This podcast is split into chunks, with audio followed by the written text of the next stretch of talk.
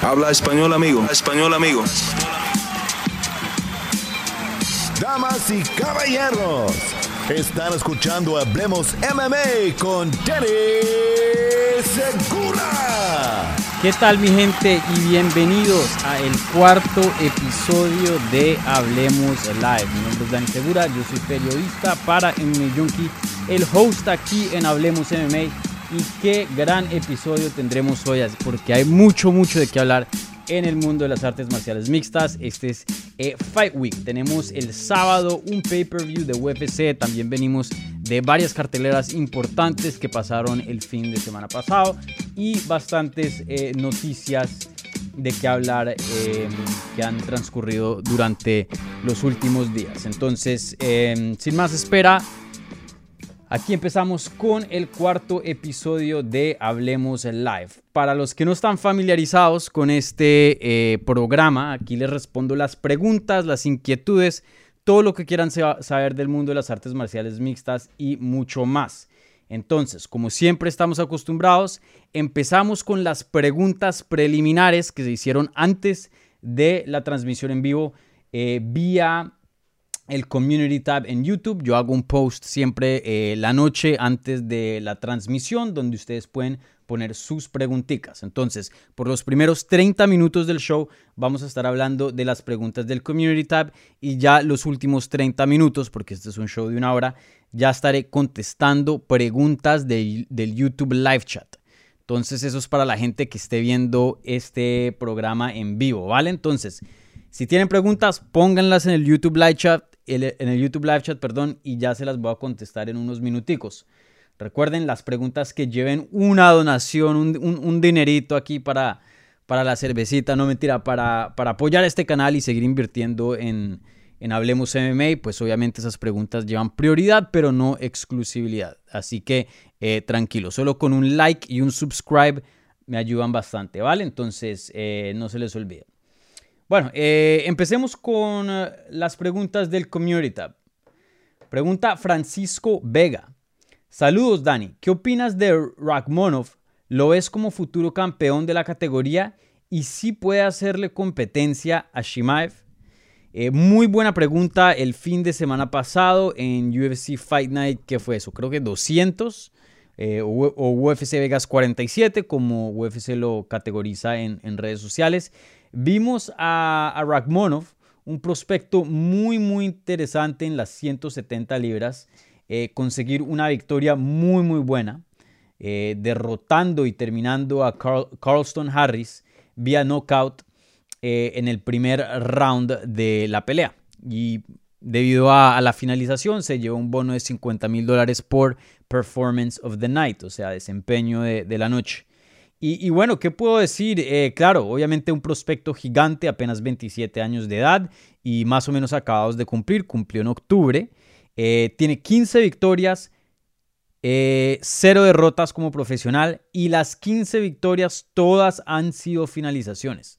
Nunca ha ido a una decisión. Claro, ha peleado hasta el tercer round, en varias peleas ha llegado en una creo, una o dos, nada más ha llegado hasta el tercer round, pero defiende, eh, perdón, termina su oponente.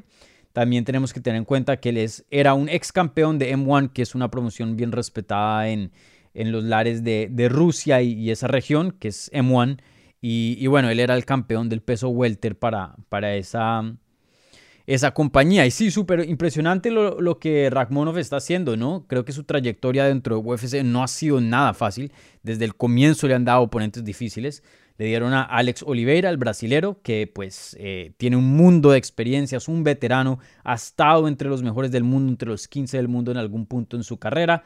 Ha tenido grandes victorias como sobre Carlos Condit, Ryan LaFleur, Tim Means, Will Brooks, y KJ Noons, ¿no? Y, también ha peleado y, ha perdido con otros muy buenos peleadores como Donald Cerrone, Gilbert Burns, Gunnar Nelson, Mike Perry em, y, muchos más. Entonces, para que te den una primera pelea como Alex Oliveira en tu debut de UFC y ganes vía guillotina en el primer round, luego te dan Michael Praceres, que es un tanque, es gigante para las 170 libras, otro brasilero muy duro y, bueno, también lo finalizas en el segundo round y ahora destrozando a, Calvin Harris con un ground and pound durísimo, pero súper, súper, súper pesado. Eh, creo que de pie, de lucha, de ground and pound. Por todas las áreas está viendo muy, muy bien este Rakhmonov. No sé qué tanto, o sea, qué tan alto sea el, techo, por decirlo así, de, de. No sé qué tanto pueda llegar a alcanzar, pero sí promete, yo creo, para mínimo ser un top 5 y, ser una amenaza al título y, ser considerado un peleador élite dentro de la categoría en unos años, diría yo. Campeón, ahí vamos a ver, porque pues está el Camaro Usman, ¿no? Aunque creo que cuando llegue Rakhmonov, Camaro Usman ya debe estar en las afueras o si no ya terminando su carrera. Eh, y bueno, pero también hay, hay muchos, muchos peleadores muy buenos ahí. Mencionas a, Shimaev. Me parece que Shimaev ha demostrado un poco más que el Rakhmonov. Me parece que el Shimaev em, tenemos más evidencia, por decirlo así, de, que es élite, de que es un peleador que, toca echarle ojo y que es un peleador que eh, promete para, para ser contendiente al título, o sea, un top 5. Eh, todavía creo que mm, deberíamos frenarnos un poquito en, las predicciones de futuro campeón y esto y lo otro. Pero los que, lo que le puedo decir a ustedes es que sí está viéndose muy bien.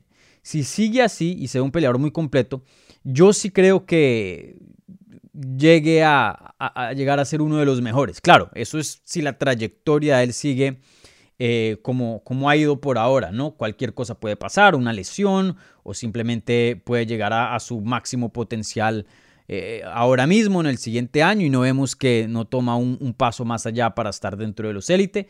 Eh, todo eso es posible, pero creo que la posibilidad más grande es que siga para arriba. Entonces, Ragmonov para mí un prospecto gigante en las 170 libras. tiene que ser un, retador, o sea, que, lo consideren seriamente. Y, vamos a ver, vamos a ver cómo evoluciona. Creo que a finales de este año estoy seguro que UFC lo va a tener más o menos ocupado. ¿no? UFC va a ver que va, a invertirle, por decir así, tiempo, oportunidades y cosas de ese estilo. A ver cómo evoluciona este gran prospecto. Creo que a finales de este año tendremos una, una mejor respuesta en cuanto a su potencial. Pero por lo que ha mostrado por ahora, Ragmonov sí pinta para grandes cosas y uno de los mejores prospectos hoy día en la 170 libra. Fácil, fácil, fácil. Bueno, ahora pasamos a otra pregunta de Esteban Yepes Rodríguez. Hola Dani, saludos desde Colombia. ¿Qué opinas de esta edición de The Ultimate Fighter? ¿No te parece que habían mejores matches? ¿Podría ser un Moreno Figueredo? No sé. Siento que Peña y Amanda no le van a dar la emoción al programa. Para los que no saben, ya se anunciaron los coaches, los entrenadores para la nueva temporada de The Ultimate Fighter. Va a ser Amanda Nunes y Juliana Peña y obviamente se van a enfrentar en una revancha a finales de la temporada. Eh, una pelea que se sabía que la iban a hacer. Se sabía que se venía una revancha. No, creo que eso no coge a nadie por sorpresa.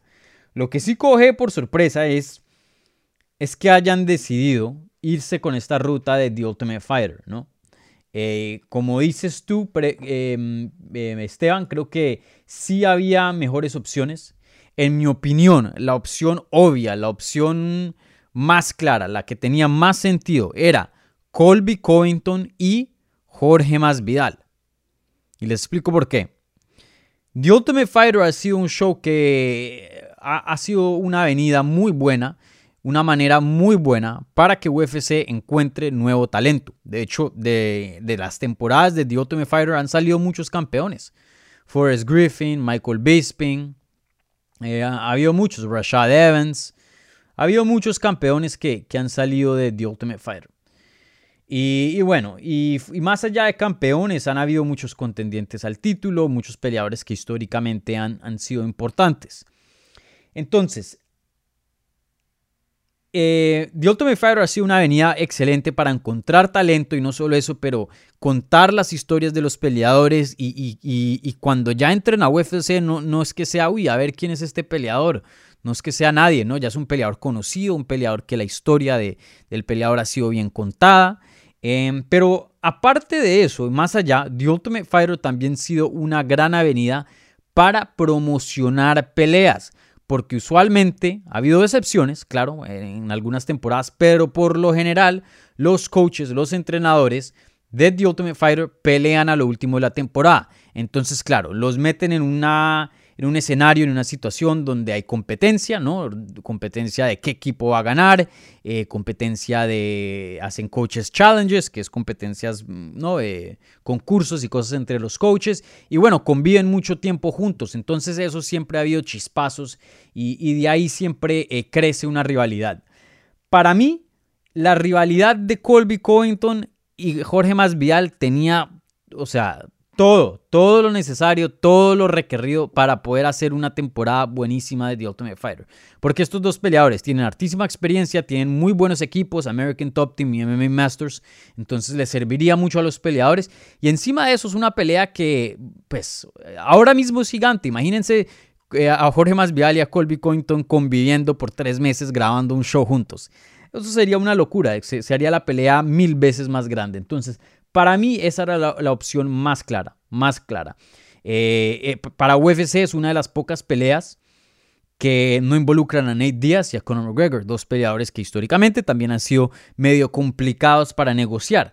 Entonces, esta era una gran oportunidad para hacer una pelea gigante fuera, una, una, pelea de dinero, por decir así, que no involucra un título y que no involucra a Nate Diaz o a Conor McGregor. Y quién sabe, si Colby gana, que es muy probable porque yo creo que es el favorito entrando a este combate.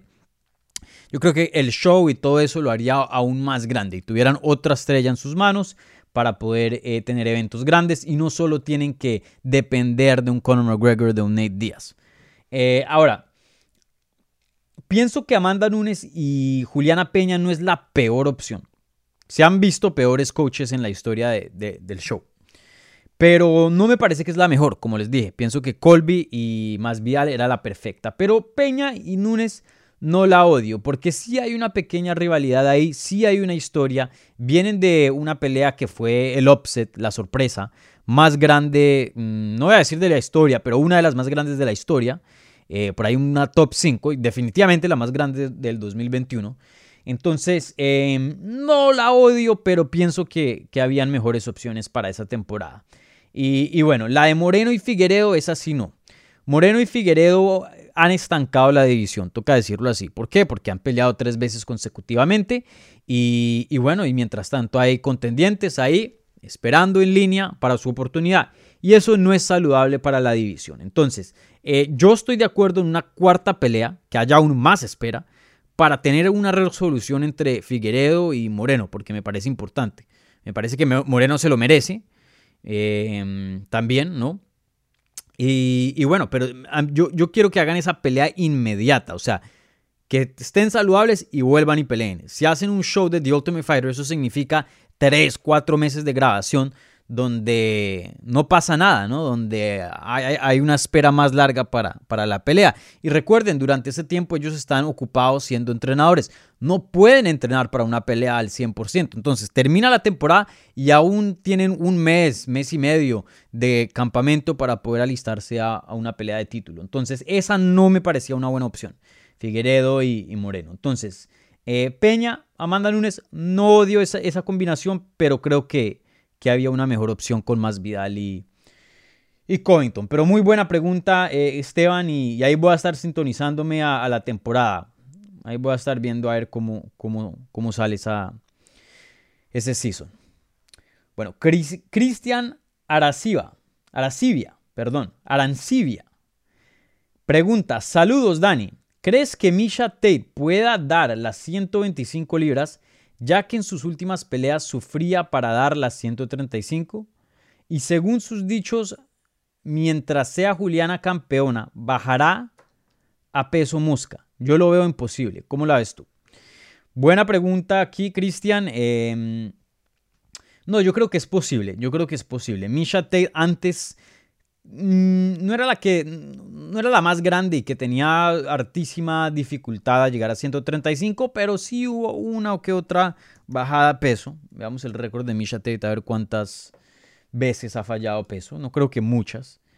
Eh, pero sí, antes cuando era activa, antes de que regresara del retiro, eh, sí la vimos en, un par de ocasiones tener eh, problemitas llegando a 135, no muy grandes, no muy alarmantes pero, pero no era una peleadora que, llegaba con mucha facilidad a 135. Ahora, ella, en toda su historia como profesional, y eso son 27 peleas como profesional, nunca ha fallado de peso. Entonces, e, eso es un dato importante. Siempre ha llegado a 135 libras. Ahora, cuando se retira, después de su derrota contra Raquel Pennington en UFC 205 en el 2016, tiene un hijo, se vuelve, eh, trabaja para One Championship por allá en Singapur, regresa y la vimos mucho más diferente. La vimos como el caso de Mackenzie Dern. Mackenzie Dern que en algún tiempo llegó a, a pesar como, creo que 127 libras para una pelea de, de 115 o 122 libras para una pelea de 115. O sea, falló el peso durísimo. Ya había fallado varias veces. Tiene un hijo y uno piensa que va a ser lo opuesto, ¿no? Que, va a, aumentar mucho más de peso. Tiene un hijo y después de tener eh, eh, la hija, perdón, como que el cuerpo se le, reestructura o hay un cambio bien grande y hoy día llega a las 115 sobrado, con facilidad, rayada, muy poca grasa corporal y, y, hasta, y hasta hay campo para aumentar de peso. O sea, yo, yo he visto a Mackenzie Dern en persona después de, que tuvo un hijo y, y, no es una peleadora grande para nada en las 115 libras. Eso fue lo mismo que le pasó a Misha Tate para 135. Ya estas últimas veces, en las últimas dos peleas que regresó contra Marion Renault y Ketlin Viera, llegó a 135 sin ningún problema. Eh, yo pienso que 125 sí es una posibilidad. Ella y Juliana Peña tienen una buena relación, entonces eh, si ella quiere ser campeona, no creo que vaya a pelear contra Juliana Peña. Eh, de hecho, tuvimos a, Majo, ¿no? ¿Se acuerdan? Majo estuvo aquí en el programa, peleadora de Invicta, y ella entrena con Misha Tate y ella me dice, yo soy más grande que Misha Tate. Y pues Majo pelea en 125, ¿no? Aunque claro, ella ha fallado un par de veces en la báscula. Pero yo sí creo que Misha Tate puede llegar a 125. Em, la pregunta es, ¿puede llegar? Sí. Pero el desempeño se le, va, se le va a afectar por eso.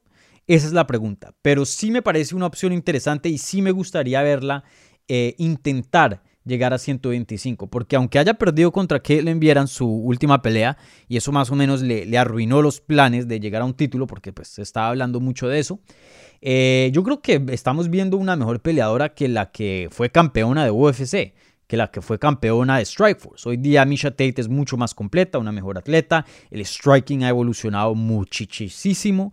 Y, bueno, pues en cuanto a la lucha y el grappling, eso siempre ha, estado ahí, no, se ha ido.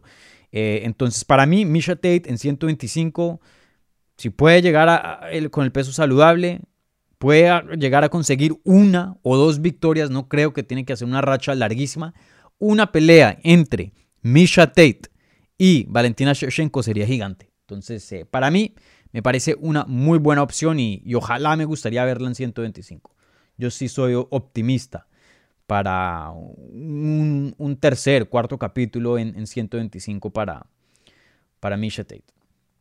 Bueno, les recuerdo a los que se están sintonizando, estoy contestando sus preguntas. Mi nombre es Dani Segura, aquí están viendo Hablemos Live, un programa dedicado 100% a contestar sus preguntas, sus inquietudes acerca del mundo de las artes marciales mixtas. Eh, no se les olvide, si están viendo esto en vivo, denme un like y suscríbanse al canal. Ya más adelante voy a estar contestando preguntas de, del YouTube Live Chat, entonces pónganlas ahí y, las voy a contestar en, en unos minutos cuando termine las del Community Tab. Diego Fernando Vuelva Silva dice, hola Dani, saludos desde el sur de Bogotá, saludos a mi cachaco, a mi rolito. Eh, no sé si hayas alcanzado a conocer, pero ¿qué opinas de Jeff Molina, un peleador de ascendencia colombiana, de descendencia colombiana, que está rompiendo en UFC? Eh, sí, conozco a Jeff Molina, de hecho él me siguió en Twitter hace unos meses atrás, yo lo seguí también. Em, yo siempre lo, he escuchado hablar inglés, nunca lo he escuchado hablar español, pero recientemente puso un video en, su Twitter, o no sé si fue en el de UFC español, pero sí que, que, habla muy buen español, eso no lo sabía. Me pasa mucho que hay peleadores con descendencia hispana que, que quiero entrevistar en español, pero de pronto no saben o no lo suficiente para sentirse cómodos en una entrevista y pues no, no se puede lograr. Pero, pero el em, el Jeff Molina, eh, el jefe, ese es su apodo, em, parece hablar muy bien. Entonces, eh, de hecho, eh, cuando me di cuenta de eso hace como una semana atrás, Em, no, me, dio inquietud de, de, mandarle un mensajito y, a ver si, si, lo tenemos por aquí en el canal. Pero sí, Jeff Molina está haciendo un excelente trabajo, sí, conozco de él, eh, conozco de su descendencia colombiana, vive aquí en los Estados Unidos. Y, bueno, creo que muy pronto, si él quiere, obviamente, eh, lo pueden encontrar por aquí en Hablemos MMA. Eh, voy a hacer lo posible para conseguir una entrevista con, con Jeff, que me parece un, un, muy buen peleador. Pero sí, lo voy a contactar. Eh, gracias por, por recordarme, Diego. Le voy a mandar un mensajito después de la transmisión. A ver. Bueno, pregunta de Taqueroman91, el gran taquero. Eh, ¿Quién crees que va a ser más exitosa en su carrera? ¿O quién crees que va a tener una eh, carrera más exitosa? ¿Hernández o Moicano? Hernández y Moicano pelean este fin de semana en UFC 271, parte de las preliminares del evento.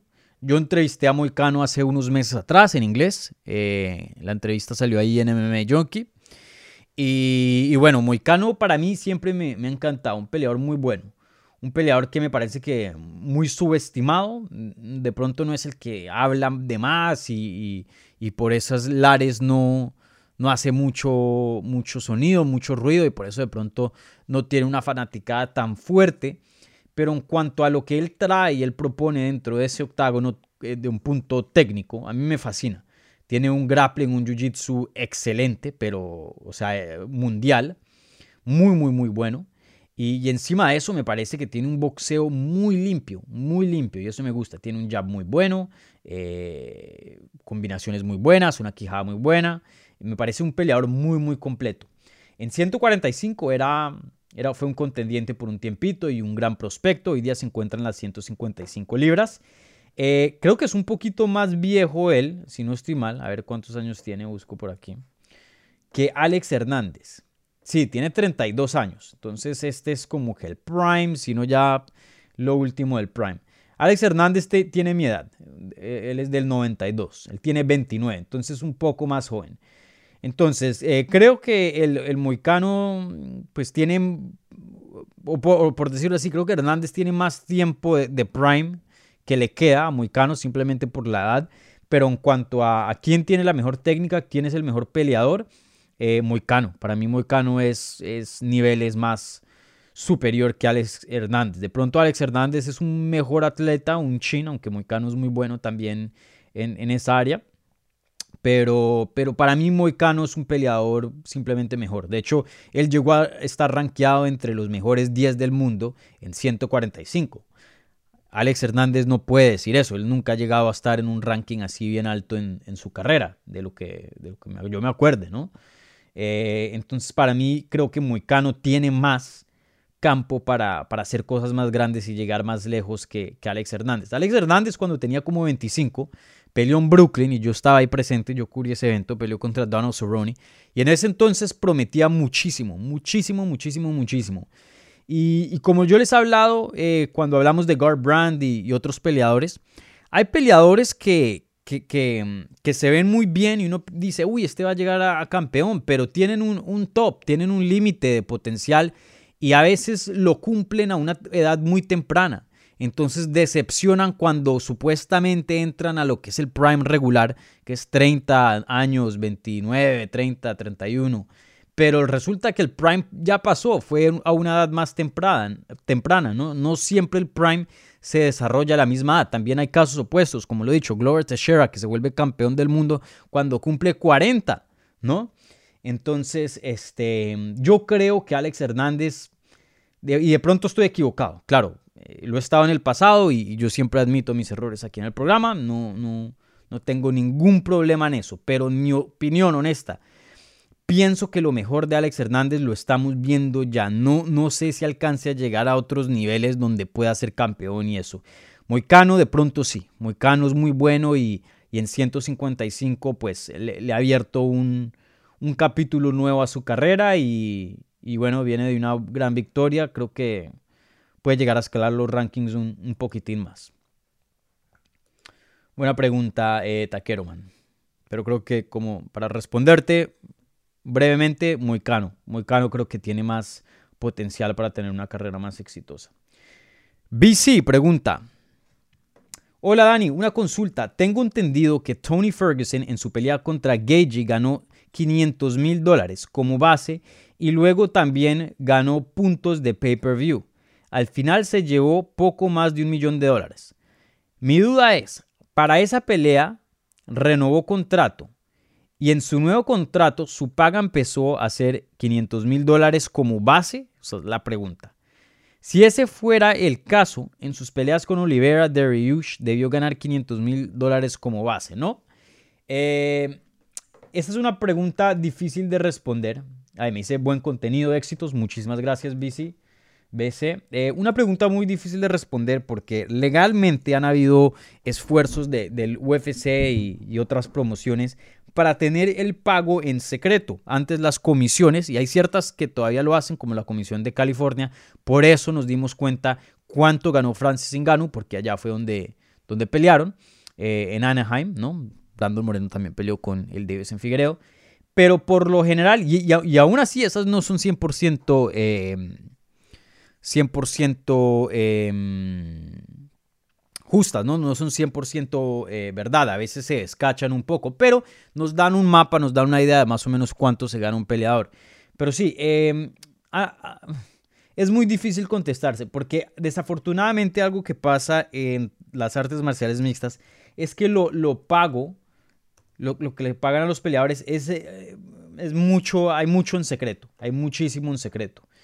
Eh, no se sabe, antes se sabía hace unos años atrás qué tanto vendía un pay-per-view, había más claridad, más, em, más reportes en cuanto a eso, entonces más o menos se sabía cuánto podría eh, ganar un peleador en cuanto a, lo que se vende en un pay-per-view, pero hoy día después de que eh, los derechos fueron exclusivos a ESPN aquí en los Estados Unidos, el, reportaje de eso cayó y ya no existe y ya no es tan fuerte. Em, entonces es muy difícil contestarse e, esa, pregunta, pero yo tengo certeza de que, por ejemplo, antes se decía, hace unos meses, hace un año de hecho, año y medio de pronto, que era certero que si tú eres campeón te dan, te dan pay-per-view points, te dan los puntos de, de pay-per-view, entonces te dan un porcentaje de lo que vende tu pay-per-view. Pero yo me acuerdo muy bien que cuando Deves en Figueredo peleó, ganó el título contra Joseph Benavides, Luego defendió el título contra Alex Pérez. Él salió a los medios diciéndole a UFC que por favor le den puntos de pay-per-view, que él quiere ser como los otros campeones. Entonces, aún así, eso ni siquiera es certero, ¿me entiendes? Un campeón no necesariamente tiene que ganar eh, puntos de pay-per-view. Donald Cerrone, cuando peleó contra Conor McGregor, una pelea gigante, eh, pelea estelar, no ganó puntos de pay-per-view y él fue el evento estelar. Le pagaron 200 mil y ya, eso fue todo. Entonces, em, es difícil, es difícil. No sé cuánto ha hecho Tony Ferguson. Em, seguro para la pelea contra Justin Gagey. Recuerden que él también fue campeón interino por un tiempo. Se ha ganado algo de dinero. Em, pero. Pero ahora que no es campeón, ahora que no está encabezando eventos, no estaría muy seguro que se esté ganando 500 mil dólares por pelea. De pronto, de, de pronto no. Pero, pero sí, ojalá que te podría dar más información, pero desafortunadamente eh, hoy día esa información es, muy oculta y los peleadores no les gusta hablar mucho de eso, entonces no, no hay tanta luz, no hay tanta información en cuanto a esos datos. Sería bueno, para mí sería excelente eh, y para la industria creo que sería buenísimo. Em, usualmente esta idea de, hey, no digas cuánto ganas y eso, eso es, como se diría en inglés, un corporate tactic, ¿no? una táctica corporativa para reprimir pago. Porque si tú sabes cuánto se está ganando alguien que está haciendo el mismo trabajo que tú estás haciendo, tú puedes pedir eso mismo o puedes estar seguro de que te están pagando bien. Pero si tú estás haciendo el mismo trabajo que, te estás, que, que está haciendo la siguiente persona, o sea, si tú, tú estás encabezando los mismos eventos que otros, teniendo las mismas estadísticas y los mismos views que otros en un pay-per-view, pero alguien más está ganando más plata, tú tienes el derecho de decir, hey, Miren, pero sin tener esa información, eso no es posible. Entonces, quién sabe. Quién sabe cuánto se esté ganando el Tony Ferguson, pero espero que una millonada, porque la verdad, ese Tony Ferguson ha, dejado la vida en ese octágono. Esa paliza con Justin Gagey. O sea, que, pongámonos a pensar. Si alguien te llega a ofrecer 500 mil dólares, le estoy hablando a ustedes, 500 mil dólares y, por cuánto fue, cuatro rounds o cinco rounds. Déjenme y me cercioro. Y que te den, y, vas a pelear con Justin Gage. Yo te, Justin Gage te va a conectar con 200 puños. Y te doy 500 mil dólares. Y durísimos. Y patadas a las piernas durísimas. Vas a pelear con Justin Gage 5 rounds y te va a dar una paliza. ¿Lo harías por 500 mil dólares? ¿Te rompen la nariz por 500 mil dólares? ¿Lo harías? Creo que muchos diríamos no, no gracias. Entonces, em, sí, eh, él ha tenido un castigo y ha dejado su alma y su sangre literalmente en ese octágono y por nuestro entretenimiento y bueno, también porque le gusta eso y, por perseguir la gloria, ¿no? Y, grandeza. Pero sí espero que, le hayan pagado su buena lana porque sí que lo ha dado todo para la compañía y, para los fans. Bueno, eh, Vladimir YCG dice, ¿qué tan difícil es entrevistar a peleadores de alto perfil? Ejemplo, que hagas una entrevista con Masvidal en español. Yo tengo entrevistas con Masvidal en español, viejas. Yo he estado entrevistando a Masvidal desde hace años, no sé cuántos años, pero ya, ya ocho años, siete años. Em, por eso él creo que en, ciertas ocasiones me ha dado ciertas oportunidades. El día que lo vi en PFL y, le pregunté por una entrevista, creo que una persona de seguridad no quería que hiciera nada de medios y él le dijo, hey, no, no, yo lo conozco a él. Y me dio unos minuticos ahí. Muchas gracias, yo siempre aprecio, eso del más vial. Em, y, sí, pero generalmente, pues porque mi trabajo principal es con MMA Junkie. Esto es un proyecto aquí que tengo en Hablemos MMA más o menos eh, al lado, ¿no? Eh, pero mi trabajo principal, la mayoría de mi trabajo es en inglés con MMA Junkie. Pues alguien de, tan alto calibre como Masvial, si lo entrevisto, va a ser en inglés. Voy a ver si de pronto lo entrevisto alguna vez en inglés y le pido unos comentarios en español, solo para que eh, lo tengamos por aquí en el canal. Eso me parece importante, la representación. Yo sé que él aprecia hablar el español. Me acuerdo cuando yo cubrí la pelea de Jeremy Stevens contra mm, Jair Rodríguez en la Ciudad de México. Em, Jorge Masvidal se apareció como, como un invitado especial. Y estábamos haciendo el Scrum. Yo estaba con John Morgan. En ese tiempo, John Morgan no era mi colega. Trabajaba para MMA Junkie. Yo trabajaba para MMA Fighting. Eh, entonces, pues éramos los dos medios más grandes presentes. Entonces, estábamos haciendo preguntas en inglés. Y Jorge Masvidal le dijo un momentico: No, no, no. Aquí estoy en México. Aquí se habla español. Le contestó como dos o tres preguntas a John Morgan. Y. Mm, y el resto fue español. Y bueno, tengo la fortuna de que pues, yo soy colombiano y soy español, entonces pude entrevistarlo y, hablar con él en, eso junto a otros reporteros. Pero pues él, él, sí aprecia mucho el español. Entonces em, voy a ver si consigo algunos comentarios de pronto en... Pronto. No, les voy a decir, no les voy a decir más, pero pronto ojalá que pueda conseguir unos comentarios de, del más vial. Pero sí hay algo en, en planes para eso. Ojalá. Eh, y bueno, eh, con más Vidal, em, hoy día la verdad con peleadores de alto perfil, creo que me pasaba cuando era más joven y, empezando esta carrera que sí me ponía un poco nervioso. Hoy día yo soy muy, muy relajado con eso. Ya, ya tengo más de 10 años en esto y, y, y bueno, pues ya hoy día si me toca entrevistar a alguien muy famoso, de pronto pues eh, me pellizco un poquito más. Si es una, una pues, entrevista muy importante y algo así, ¿no? Pues uno siempre quiere dar lo mejor de, uno mismo. Pero de que me ponga nervioso, de que sea difícil o algo así, no. La verdad no, no me afecta a mí en eso para nada hoy día. Y bueno, estoy seguro que entre más pasen los años, menos me va a afectar. Eso es parte ya del trabajo. Pero sí, no, no es muy difícil entrevistar a un peleador de, de alto perfil. Lo único que diría que es un poco difícil es que un peleador de alto perfil lo entrevistan tanto y habla tanto con los medios que a veces uno no tiene como periodista es un poquito difícil encontrar un nuevo ángulo, una nueva historia. Eh, una razón por qué me gusta entrevistar peleadores que apenas están empezando la carrera es porque eh, no han contado mucho, no, hay mucho que, que esté a la luz, no hay mucho que se sabe, entonces me gusta descubrir las historias y contarlas y eso, muy, muy bacán. Pero, pero sí, para mí hoy día no, no hay dificultad en, eso.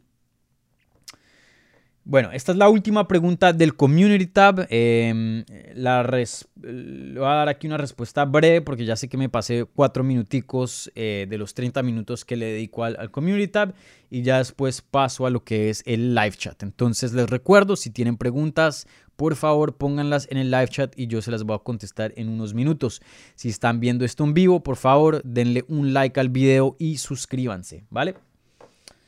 Bueno, eh, Víctor Sánchez Castro, con la última pregunta aquí, pregunta, em, aparte del evento estelar de la pelea en UFC 271, ¿cuál te emociona más? Entonces, veamos la cartelera. Una buena cartelera, diría yo. Em, no la mejor, pero tiene buenos nombres por ahí, buenos combates.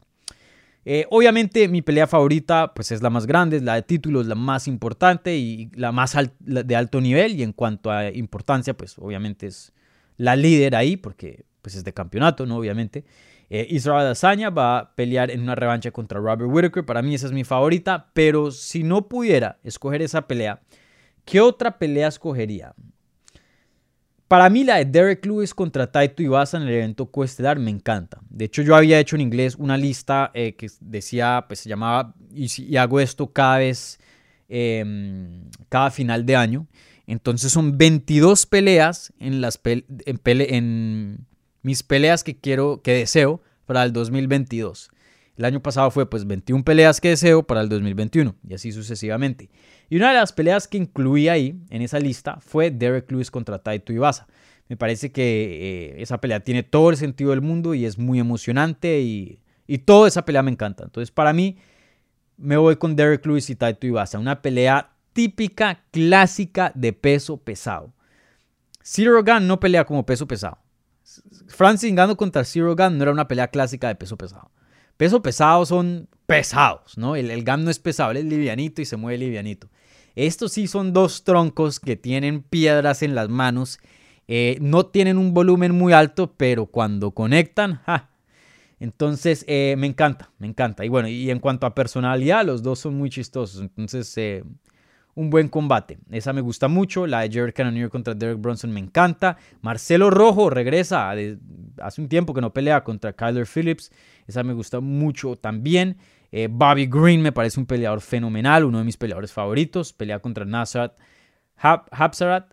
Em, y bueno, más allá, no, no, tengo otras cosas así que me interesan muchísimo que me maten. Algo que sí me gustaría resaltar es que pelea Roxanne Modafferi contra Casey O'Neill. Esa es la última pelea de Roxanne Modafferi. Roxanne Modafferi lleva peleando profesionalmente desde el 2003. Hace poco saqué una historia bien larga en MMA Junkie que la estuve entrevistando. Y, la gente ve el récord de ella de UFC que pierde, gana, pierde, gana, pierde, gana. Y de pronto no la ven muy buena. Pero no tiene en cuenta que ella, está pelea eh, ella lleva peleando 20 años. Y en algún punto de su carrera llegó a ser una de las mejores del mundo.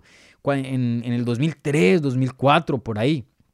Llegó a ser una peleadora. Perdón, no, como 2008 la gente, pues hay mucho fan que, que no veía artes marciales mixtas en ese entonces, en ese entonces pero Roxanne Modafferi es una pionera y una leyenda de este deporte.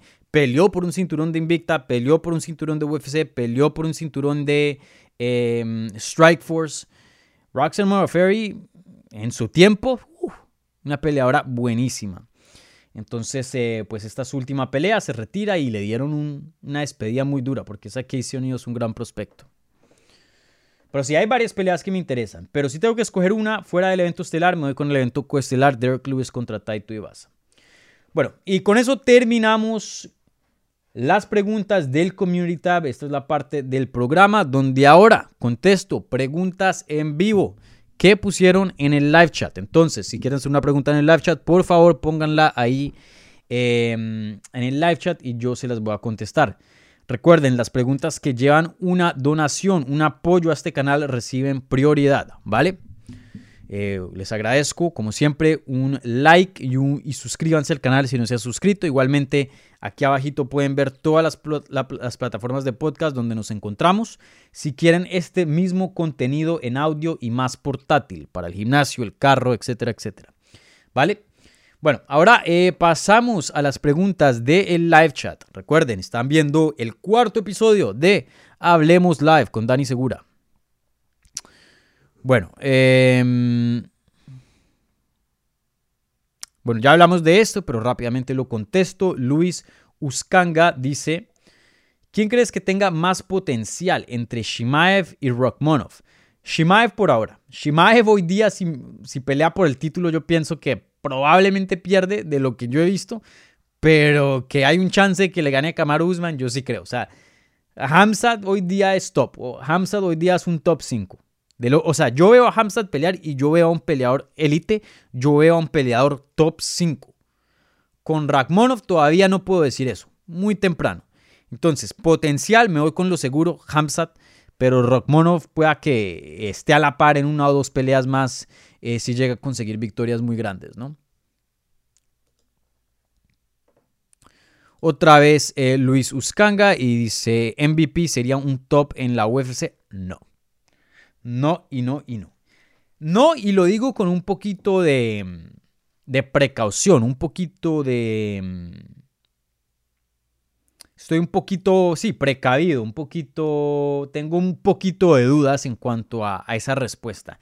Yo pienso que no, pero algo que ha hecho Bellator muy bien Igual el mismo MVP en su carrera, para los que no saben, Michael Venom Page, un peleador que pelea en las 170 libras en Bellator, es el que eh, hace cosas después de sus peleas, que tira una bola de Pokémon, que sale con un gorrito de Pikachu, que yo no sé qué, que eh, sale corriendo como Naruto, así con los ah, brazos atrás, etc. Eh, él es un peleador muy bueno, tiene un boxeo, un, estilo de karate muy interesante, de taekwondo, que que es muy difícil de descifrar, unas patadas muy buenas. Mm, pero Bellator lo ha puesto con muchos peleadores que no son de alto calibre, entonces sí se ve bien contra ellos. Y las únicas dos veces que ha subido de calibre, o tres veces, bueno, prácticamente dos veces porque fueron tres peleas, pero nada más dos oponentes, fue cuando peleó contra el ex campeón de las 170 libras, Douglas Lima, y em, Paul Daly, que peleó en UFC hace unos años atrás. Con Paul Daly fue una pelea reaburrida y casi que no le gana. Con el Douglas Lima lo noquearon en el primer round y la segunda ganó una decisión muy aburrida y un poco controversial. Y ninguno de esos dos peleadores son campeones en UFC, ¿no? Yo creo que pueden llegar a ser top 10. Pero Michael Venom Page, o sea, imagínense, si un Hamzat, o sea, llega a, cogerlo, a, agarrarlo, ¿no? Y, tener un lock. Igualmente, un Camaro Usman, un Gilbert Burns, un Colby Covington. Yo no creo que se salga de esas. Eh, un peleador muy emocionante, pero top, top, top. Yo no veo a MVP como top. Pienso que MVP, si acaso, es un top 15 dentro de UFC, si acaso, y eso siendo un poco generoso. Pero no, no lo veo con, con los top. Y eso es porque todavía hay muchas preguntas, porque no ha peleado, no tiene hartas peleas con hartos del top que uno diga, bueno, este es el nivel de él. Todavía hay muchas preguntas. Y bueno, supuestamente él va a pelear por el título contra Amosov. Eso nos va a decir mucho. Amosov estuvo peleando, eh, entrenando, perdón, con, con Hamza eh, Shimaev en, Tailandia hace unos días. Es parte del campamento de él. Eh, Amosov creo que es 32 victorias y 0, derrotas. Hoy día campeón de Bellator. muy duro, muy duro y una lucha muy buena. Si le llegara a ganar el MVP, ahí sí me callo. Y esta pregunta cambia. Resta respuesta, perdón, cambia. Pero por ahora no creo que MVP stop. Hugo Rosales arresta, Urres, Urrestarazo. Debe ser chileno o de Uruguay o algo así, el Hugo. Eh, hola Dani, ¿alguna información sobre la próxima pelea de Santiago Poncinibio? Saludos desde Argentina, claro, argentino. Un, apellido muy argentino. Eh, Hugo, em, no, no he escuchado nada de Santiago Poncinibio, pero voy a gestionar y preguntar eh, esta semana. Ando un poco ocupado, pero voy a preguntar a ver qué, le sigue al, Santi, ¿vale? Y, como siempre, yo pongo ahí en el community tab o, en mi Twitter, síganme en arroba DaniSeguraTV y, y ahí pues eh, los actualizo. Pero sí, voy a preguntar acerca de eso. Pero por ahora no, no tengo ningún update acerca de, del Santiago. Del Santi.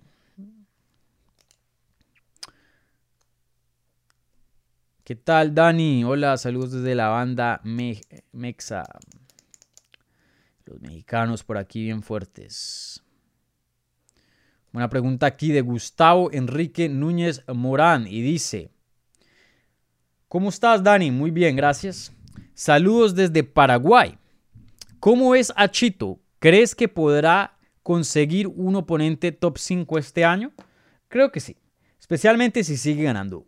Un top 5 para su siguiente pelea, no lo sé. Porque es difícil y hay muchos pidiendo por top 5 y pues el top 5 nada más hay 5, ¿no? Son pocos. Entonces eso puede ser complicado. Y bueno, los del top 5 quieren pelea de título, pelea contra el que esté arriba, el 5 quiere el 2, el 2 quiere el 1. Eh, y bueno, así sucesivamente. Entonces, que su siguiente pelea sea un top 5, creo que la veo un poco difícil. Un top 10, sí. Creo que un top 10 fácil se lo merece Chito. Menos de un top 10 sería, eh, no voy a decir criminal, ¿no? Porque no sería lo peor del mundo, pero pero sí me parece que Chito se, se merece más que, que un top. Eh, un top eh, se merece un top 10. No se merece menos de eso. Ahora, si le llegara a ganar otro top 10 después de haber noqueado a Frankie Edgar como lo noqueó, ahí sí un top 5. Ahí sí no, no, no le puedes negar. Ahí sí un top 5. Obviamente eh, aquí pues le, le, echamos un poco de barra al Chito por, por ser ecuatoriano y latino y espero que, que en un top 5 creo que está en un muy buen momento de su carrera. Eh, pero bueno, eh, esperar a, es muy diferente a pensar, ¿no? Porque también toca ser un poco realistas. Entonces, no creo que su siguiente pelea sea un top 5, probablemente un 7 o un 8 por ahí. Eh, pero ya después de eso, si gana y, y siguen ganando, sin duda este año 2022 va a estar en una pelea muy importante porque uh, está sumando una racha buena el, Chito Vera. Muy bueno. 2022, Chito Vera peleado con un top 5, si es que sigue ganando, obviamente.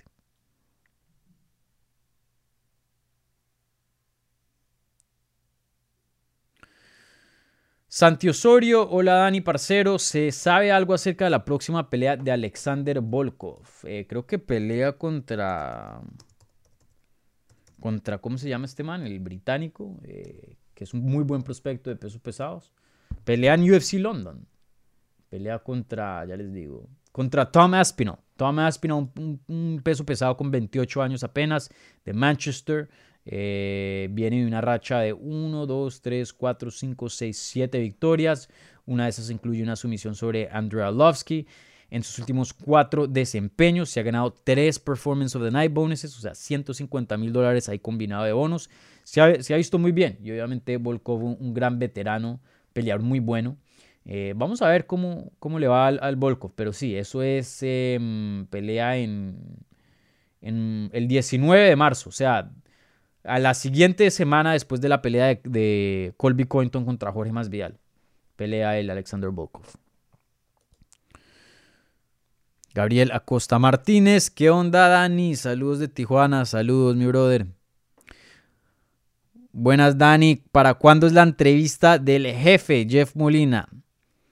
¿Qué es lo que le sigue a él? Eh, pues voy a contactarlo, ¿no? Una cosa es decir que, lo quiero entrevistar, otra cosa es que me acepte la entrevista el Jeff, pero eh, sí, el Jeff Molina, como les dije, voy a contactarlo, me, encantaría entrevistarlo. Habla muy bien en español, e, eso no, no lo sabía.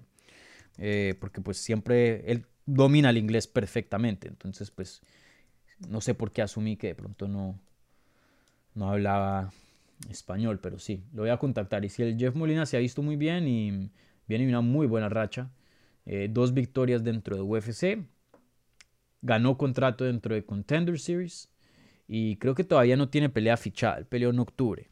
Pronto le deben estar fichando una pelea. Lo voy a contactar, como les dije. ¿Qué más hay por aquí?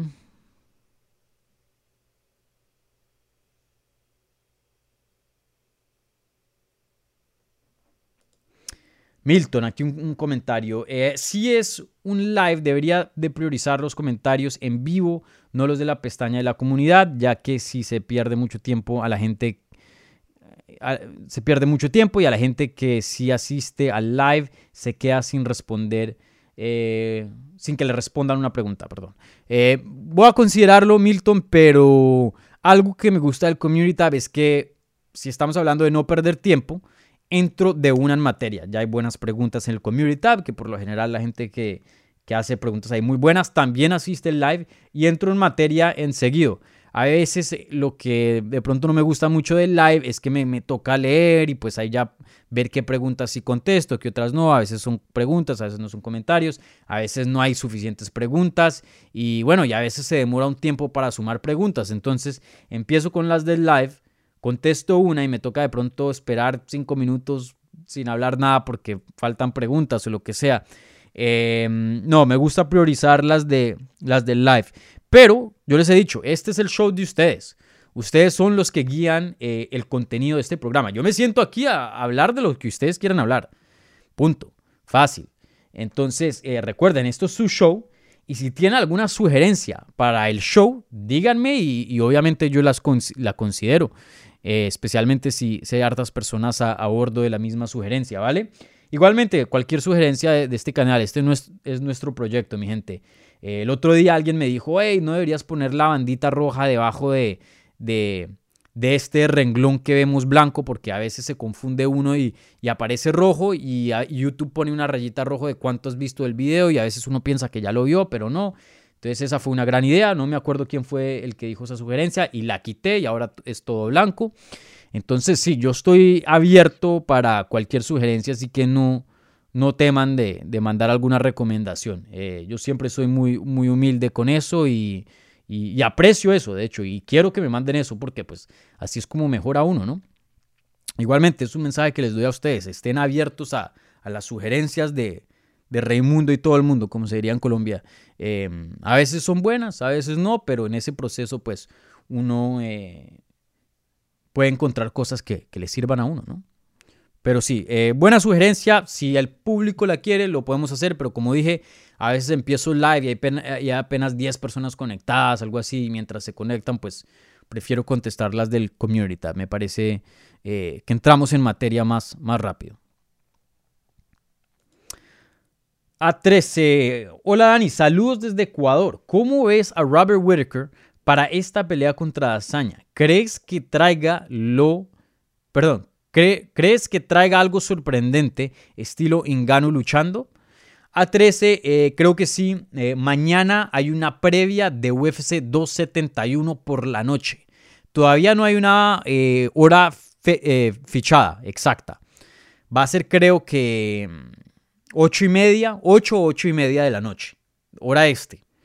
El invitado va a ser por ahora, si es que no se le presenta algo, pero ya hablé con Gastón, Gastón Reino Gastón Reino va a estar por aquí como invitado y vamos a dar un breakdown, un análisis de la cartelera de UFC 271. Entonces, esa pregunta a 13 te la contesto en detalle mañana en vivo a las 8 o 8 y media de la noche, hora este. Si Gastón por em, cosas de horario no puede, pues yo voy a estar ahí presente de todas maneras dando un breakdown o de pronto puedo conseguir un, backup, pero por ahora la idea es hacer la previa con el gran Gastón Reino que eh, me cae muy bien y, bueno, me parece que tiene un análisis excelente. Entonces, con él vamos a estar em, analizando UFC 271 mañana por la noche, ¿vale?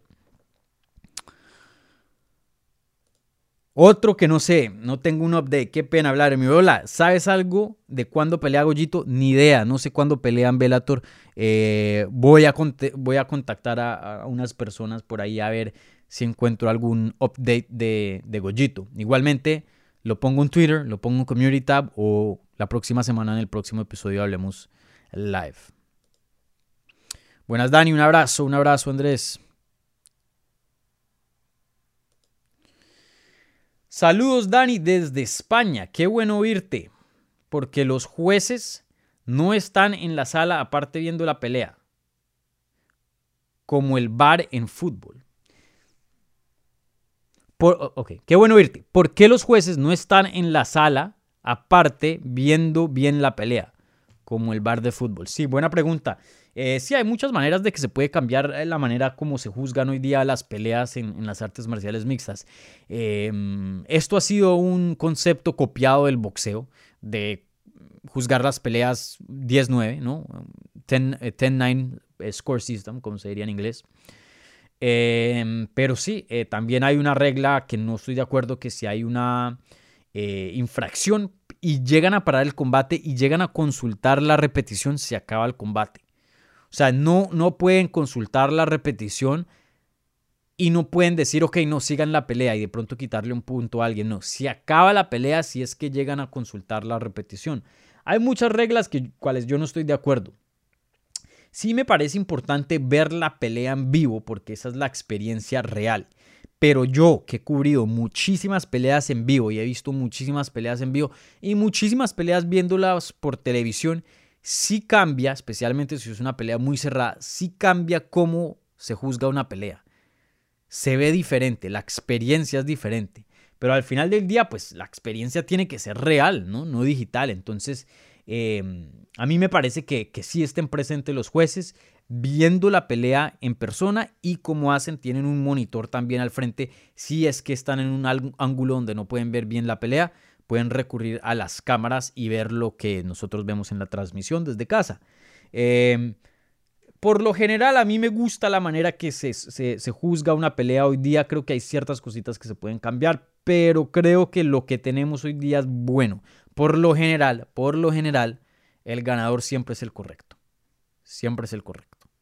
No siempre, pero el 95% de las veces el que debió haber ganado gana.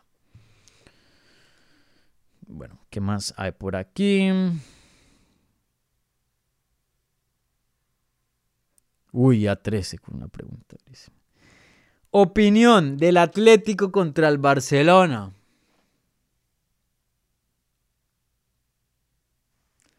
Dios. Eh, el, el, Atleti está en, en, sus peores. El Atleti está en un punto muy, muy duro de la historia moderna del Atlético Madrid.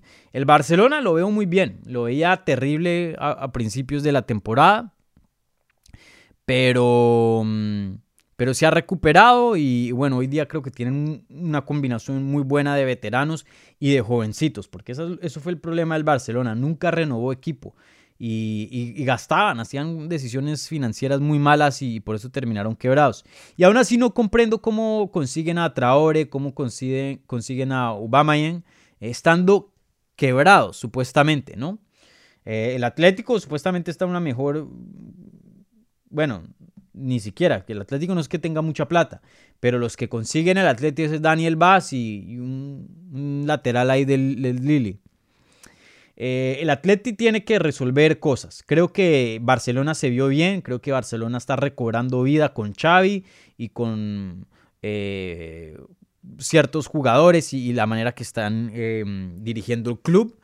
Em, pero aún así creo que mucho de, lo que vimos del Atleti y el Barcelona fue errores, fue la gravedad, fue em, la miseria hoy día del estado del Atlético y no tanto eh, el buen eh, desempeño que hoy día está teniendo el Barcelona. Y otra vez, no le quiero quitar nada al Barcelona. Creo que sí están mejores que hace unos meses atrás.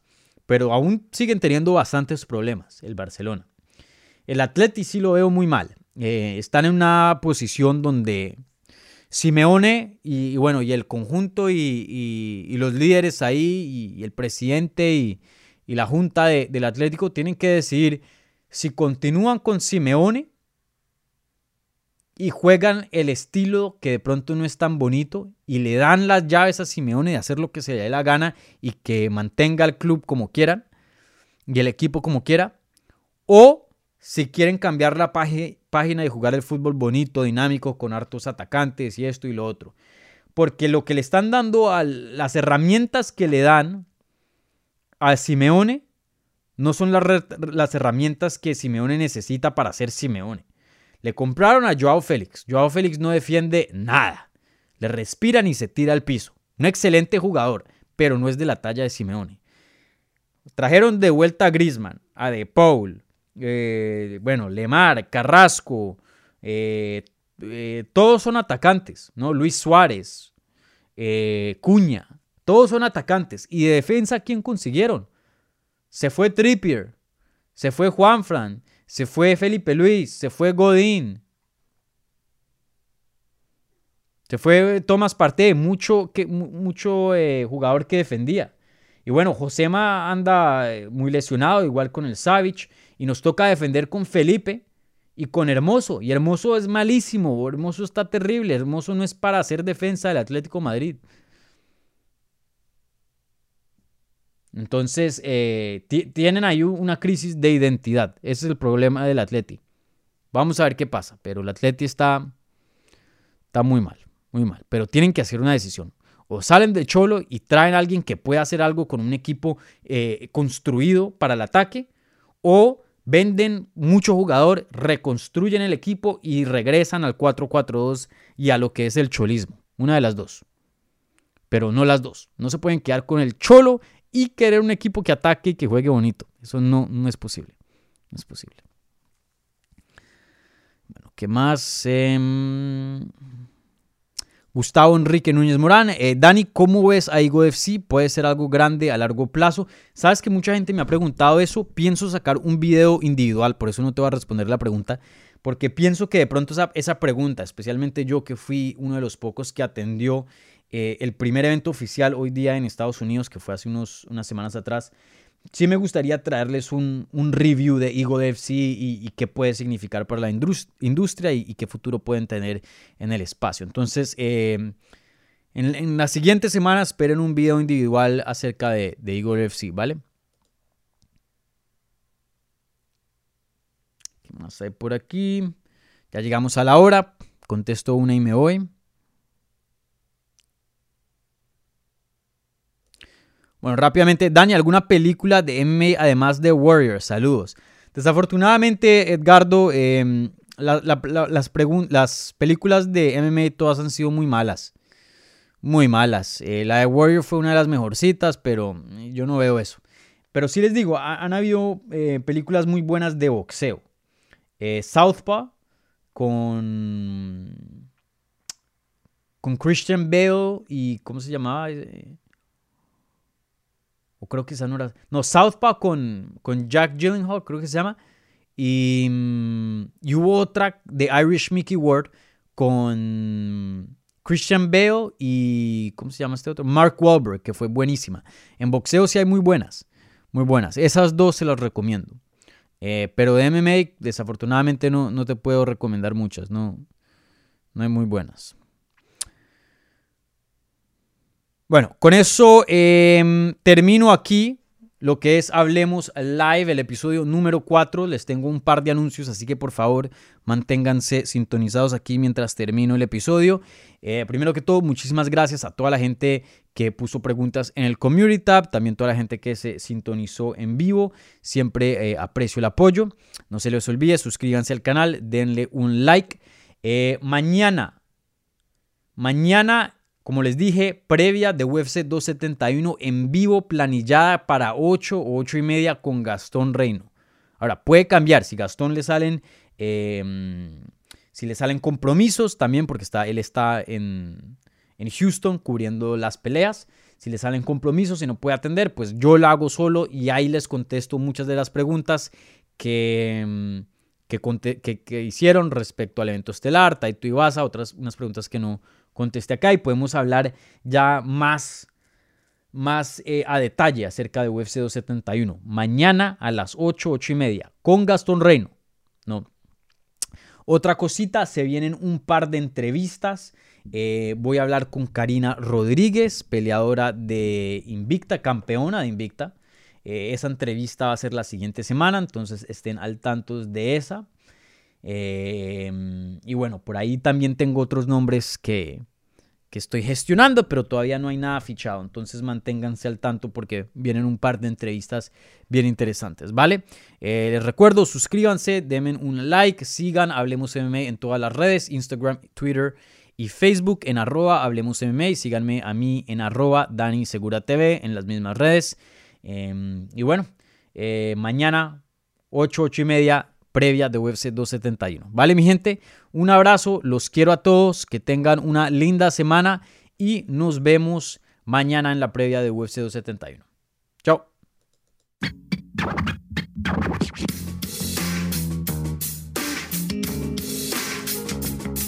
Gracias por escuchar Hablemos MMA. Si les gustó el show, los invitamos a que se suscriban en su plataforma favorita de podcast para recibir episodios semanales. También déjanos tu review o cualquier comentario. Pueden seguir Hablemos MMA en Twitter, Instagram y Facebook en arroba Hablemos MMA. Y me pueden seguir a mí en arroba Dani Segura TV. Hablamos la próxima semana.